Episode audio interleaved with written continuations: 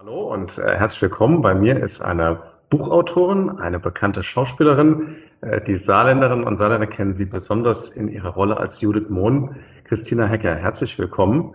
Äh, ein Jahr Corona und schon einige Tage mehr. Es ist eine kraftraubende Zeit. Es ist für viele Menschen ein gewisser Bruch, der sich langsam abzeichnet, dass man zumindest sagen kann, so eine Situation hat man so lange noch nie erlebt. Ähm, viele fragen sich, wie gehe ich mit der Situation um, haben die Probleme. Und äh, wir haben die Gelegenheit, darüber zu sprechen. Äh, wir kennen uns auch aus meinem beruflichen Leben vorher. Deshalb duzen wir uns. Und deshalb, äh, ja, Christina, es ist sicherlich für dich auch eine, eine schwierige Zeit, aber es ist nicht der erste Bruch, wenn man so will, in, in dem Leben. Ich muss sagen, schwierig ist die Zeit für mich ehrlich gesagt gar nicht. Ich bin hm? zwangsweise im letzten Jahr zum ersten Mal länger als sechs Monate am Stück in meinem Zuhause gewesen. Durch Corona bedingt hatte ich, sind Dreharbeiten ausgefallen und für mich war das ehrlich gesagt ein Zugewinn. Ja? Hm. Ich war mal länger als, wie gesagt, sechs Monate an einem Stück an dem Ort, an dem meine Meldeadresse ist, zu Hause, zusammen mit meiner Ehefrau und äh, ich habe diese Zeit so genossen. Ich bin jetzt gerade am Bodensee, Dreharbeiten sind wieder losgegangen, aber das liegt auch daran, dass der Bedarfshorizont natürlich groß ist. Ja, die Leute sind zu Hause zwangsweise und der Bedarf ist natürlich groß, dann äh, neuen Content, also neues, neue Inhalte im Fernsehen zu haben. Das heißt, wir sind jetzt auf einmal die ganze Sache doch systemrelevant geworden und Dreharbeiten finden statt. Unter erschwerten Bedingungen, Tatsache. Also mit wirklich alles immer mit Maske, Abstand. Äh, wir werden dauernd getestet. Also das ist schon kein, kein Spaß. Wir müssen auch immer gucken, dass wir außerhalb der Dreharbeiten nicht andere Leute treffen, weil das Ansteckungsrisiko da sein könnte und so weiter. Ich glaube, wir insofern schwierig. Hm. Die Frage ist nur, und da sprichst du was ganz Entscheidendes an, Uwe, ist, wie positioniere ich mich zu der Situation?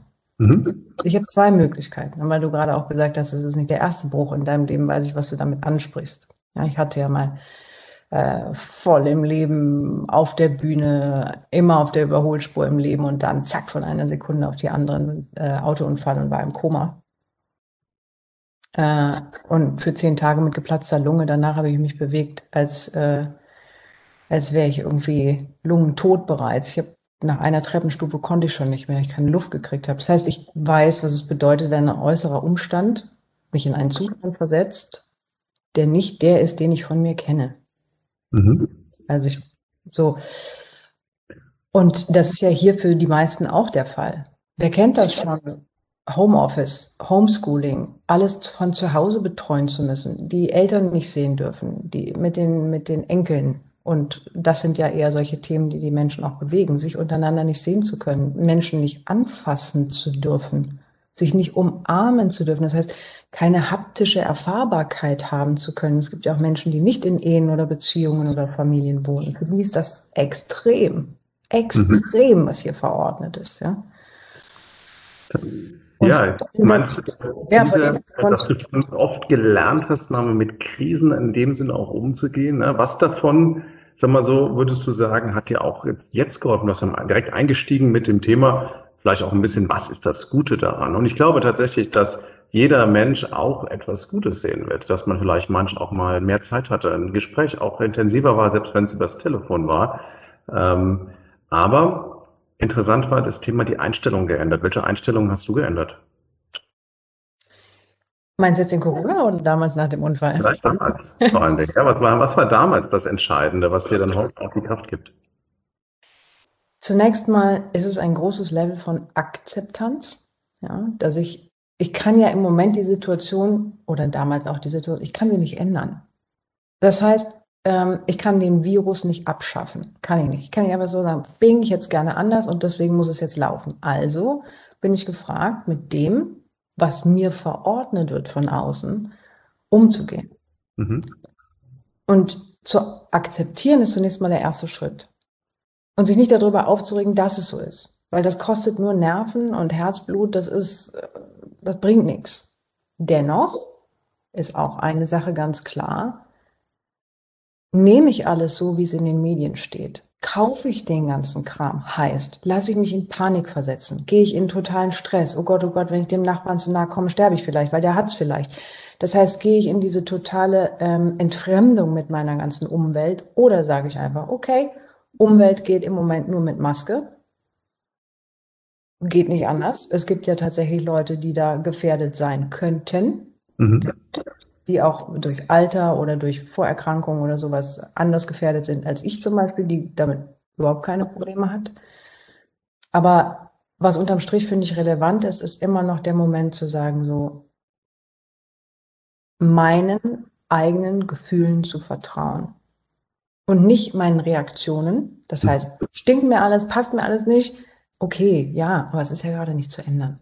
Ja, aber in dem, wie es eben gerade ist, trotzdem genau hinzugucken und sich mhm. nicht von allem wuschig machen zu lassen, was in den Medien steht. Und dann sind die, die es mal hinterfragen, auf einmal wieder die großen Corona-Gegner und Verleumdungstheoretiker und tralala. Ich meine, wir haben schon viele, viele Krisen gehabt in den einzelnen Bundesländern, als Bundesland selber, auf der Welt an sich. Die Frage ist immer, geht man hin und sucht einen Schuldigen?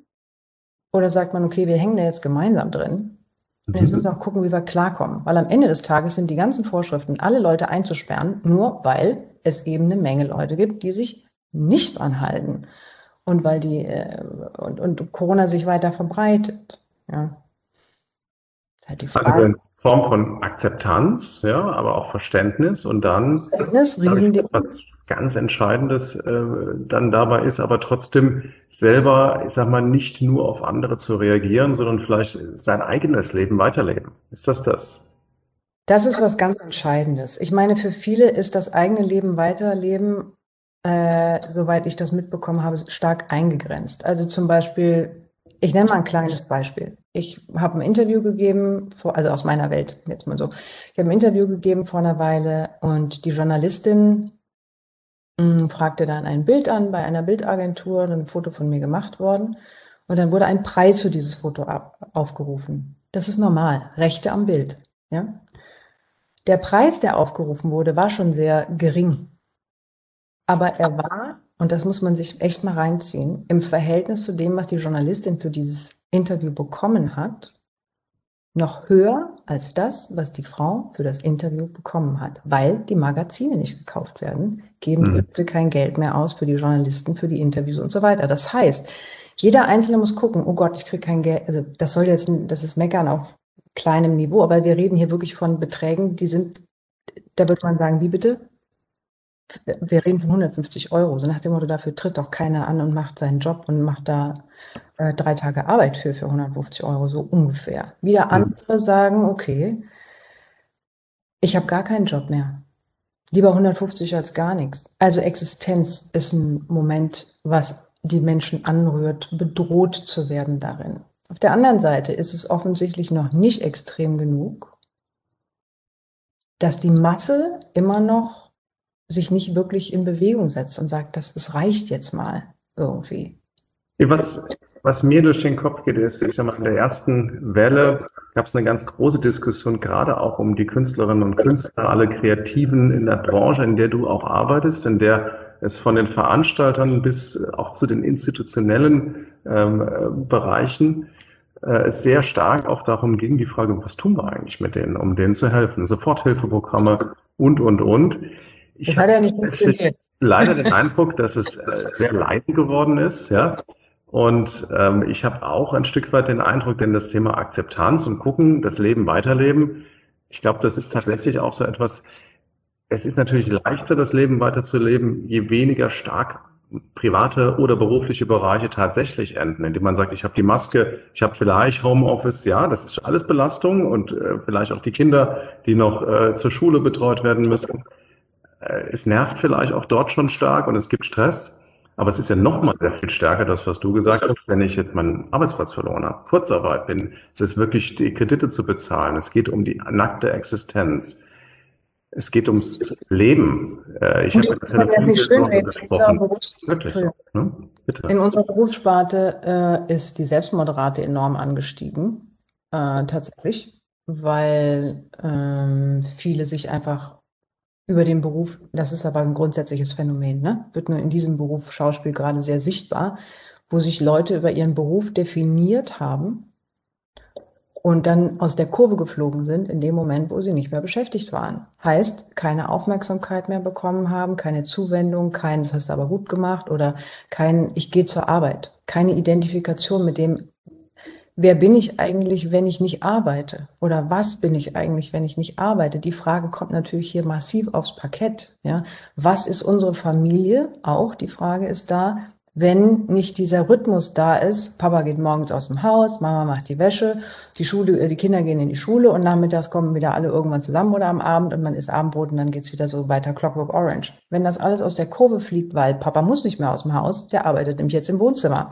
Kinder gehen nicht in die Schule, weil die machen im Wohnzimmer Homeschooling und alle gehen sich gegenseitig auf den Wecker, weil alles äh, in, in eine Situation gedrängt ist, die vollkommen neu ist da ist man natürlich gefragt, mal innerlich anzuhalten und zu sagen, okay, wie leben wir eigentlich miteinander? Was ist denn Respekt? Was bedeutet denn sich gegenseitig Raum geben? Was bedeutet denn sich gegenseitig wahrzunehmen? Oder wie sehr flitzen wir so aneinander vorbei, dass wir, wenn wir dann aufeinander gedrängt sind, uns nur streiten, weil wir gar nichts mit dem anderen anzufangen wissen, weil wir gar nicht wissen, wer das ist, mit dem wir da Seite an Seite leben, ja?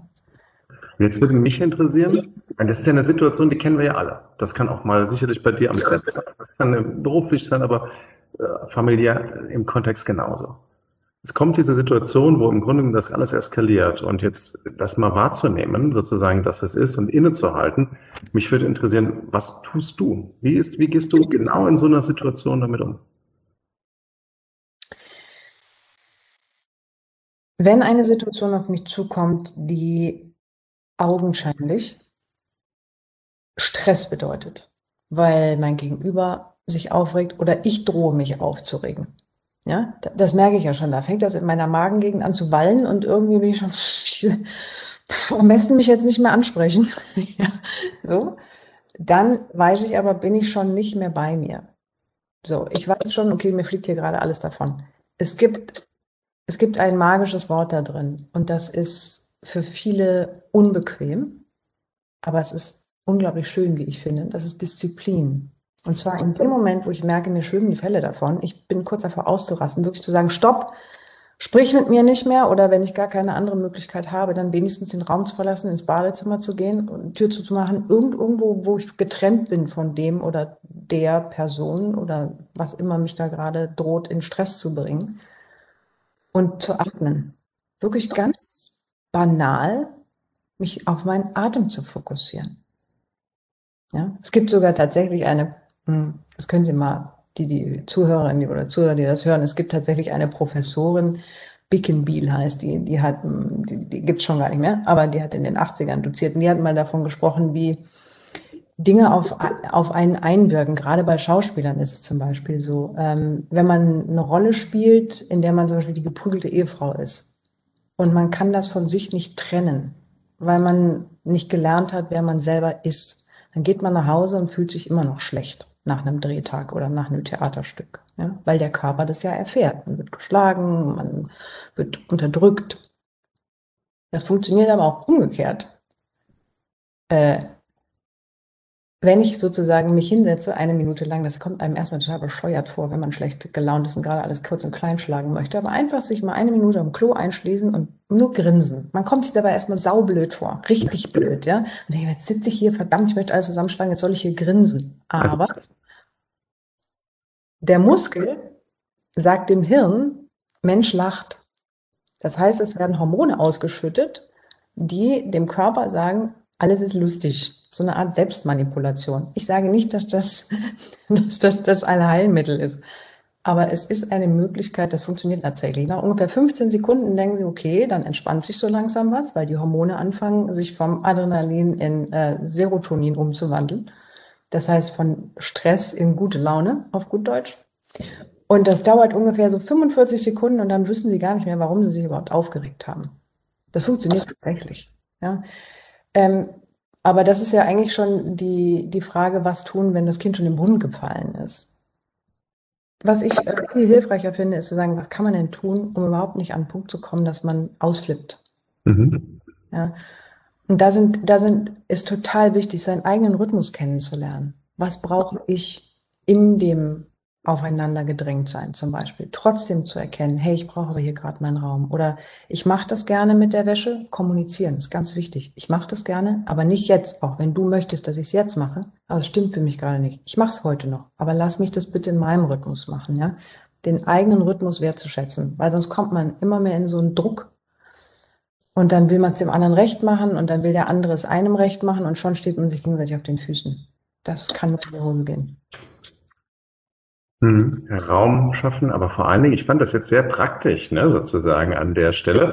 Das Thema Atmen, aber auch nochmal das Thema, ähm, ja, dass man sag mal, einfach auch nochmal weiß, ich brauche meine Auszeit und ich kann die nicht nur nutzen, um zu atmen, sondern auch, äh, ich habe jetzt gerade gedacht, nicht nur zweimal Happy Birthday Hände äh, waschen, sondern auch mal eine Minute nachschieben noch mit Grinsen, wobei man es vielleicht sogar kombinieren kann. Hände waschen und natürlich auch das Grinsen. Das ist tatsächlich also so verrückt es klingt, es kann eine Methode sein, einfach auch Stress zu verarbeiten und das andere, Abstand halten, auch mal selber wissen, wie ist mein Rhythmus, äh, kann entsprechend auch etwas bringen, ja. Ja, das ist die praktische Anwendung von Verständnis. Ne? Am Anfang ist das Wort gefallen, aber das, das hauen wir so salopp raus. Aber was heißt denn das eigentlich wirklich? Verständnis heißt vor allem zu sagen, okay, ich sehe dich in deiner Situation, in deinen Bedürfnissen und in deinen Nöten, aber ich sehe auch mich in meiner Situation, in meinen Bedürfnissen, in meinen Nöten, aber ich mache nicht deins zu dem, was falsch ist und meins zu dem, was richtig ist oder umgekehrt, sondern das darf alles nebeneinander stehen. Da muss man einfach nur gucken, okay, wenn da eine Differenz ist, wie kommt man zusammen? Mhm. Und dieses Verständnis in der Anwendung quasi. In der mhm. Kommunikation hab, ist ganz wichtig. Ich habe in der Pandemie immer wieder mal das Bild genommen, ähm, es gibt Berge, über die man hinkommen muss, sonst geht der Weg nicht weiter. Und wir sind ja mit der Pandemie wirklich auch so unterwegs, dass wirklich alle Leute eigentlich mitmachen müssen, zumindest nahezu alle, damit das Krisenmanagement Klar. auch funktioniert. Und äh, man sieht das ja jetzt so mit dem dritten großen Berg, ja, der so, auf dem wir uns jetzt bewegen. Und natürlich ist, wenn man so will, die, in Anführungszeichen, die Wandergruppe, ja, die ist natürlich auch ein bisschen am, am Zweifeln und andere, denen geht's äh, nicht schnell genug und andere sind vielleicht äh, noch vorsichtiger. Es gibt eine Menge Unruhe. Ähm, wenn du jetzt denen einen Satz sagen würdest,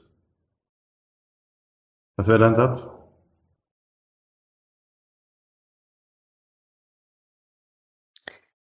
Wir gehen nur gemeinsam von Bord.